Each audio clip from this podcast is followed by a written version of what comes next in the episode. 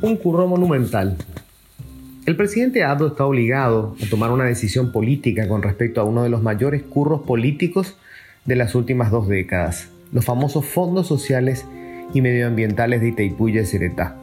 Con los votos inesperados de cuatro diputados cartistas, se desgarró la cicatriz protectora republicana y el Congreso sancionó la ley que obliga al mandatario a destinar hasta el último dólar obtenido bajo este concepto a cubrir los gastos médicos de los enfermos graves por COVID.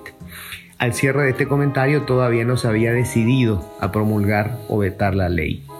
Mientras tanto, intentemos explicar qué son estos fondos, de dónde aparecieron y cuál ha sido su función en el relacionamiento obsecuente y servil de nuestros gobiernos con respecto a nuestros socios paritarios en las hidroeléctricas. La génesis de este constructo la encontramos en Itaipú. En teoría, la hidroeléctrica tiene como única función generar energía eléctrica a partir de la fuerza hidráulica del Paraná, entregándola a sus compropietarios al precio de costo. Itaipú no tiene fines de lucro en el costo de su energía debe incluir sus gastos operativos, el servicio del pago de su deuda y la compensación por el uso, de las aguas, conocemos como royalties. Itaipú estima cada año cuánta energía habrá de generar y cuánto le costará hacerlo, estableciendo de esa manera su tarifa. Ocurre sin embargo que la hidroeléctrica genera a menudo más energía de la que estaba prevista, un excedente que vende a sus mismos propietarios a un precio diferenciado. Es una ganancia no prevista. Lo lógico sería que sumara esa utilidad a los royalties que paga cada socio condomino.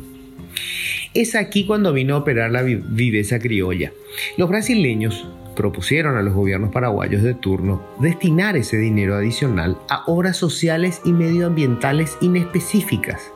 Esto puede incluir desde la construcción de un polideportivo, techar una parroquia o vallar una pista de carrera de caballos. Puede parecer una bicoca, pero cuando hablamos de una de las mayores hidroeléctricas del planeta, un excedente supone cientos de millones de dólares. En este caso, cientos de millones de dólares que pueden ser gastados de manera absolutamente arbitraria y discrecional según como se les ocurra a los miembros del directorio de la binacional que no son sino burócratas o políticos designados por la administración de turno. Así, Brasil puso a disposición del gobierno paraguayo dinero suficiente como para hacer proselitismo y enriquecer de paso a sus administradores ocasionales, a cambio de que no jodan con la cantaleta de que hay que renegociar el Tratado de Itaipú. Un tratado que, entre otras cosas, nos impide vender a terceros nuestra porción no usada de energía y nos obliga a cedérsela a nuestros socios, aceptando apenas una magra compensación en contrapartida. Ante el éxito de semejante entuerto, Yacyretá pasó a hacer lo mismo, convirtiéndose la suma de estos fondos discrecionales de las binacionales en el mayor botín para los gobiernos que se han sucedido desde entonces. No hay que complicarse demasiado en el campo jurídico para determinar cómo reencauzar ese dinero, garantizando que se use de manera controlada y en las áreas que la gente necesita. Basta con que una ley diga que para gastarlo tiene que ser incluido, como corresponde, en el presupuesto público.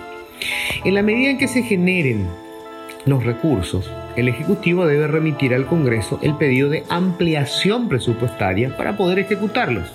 Obviamente, para eso deberán ser todos gastos necesarios y razonables. Es poco probable que le den aprobación a un aporte solidario para el Club Deportivo de Nano Galaverna o la reparación de una seccional colorada. Los fondos sociales y medioambientales son un delicioso curro político del que se han alimentado con fruición durante más de 20 años. Marito está obligado a ponerle fin. Es su oportunidad de hacer bien una cosa o seguir acumulando ceros en su gestión.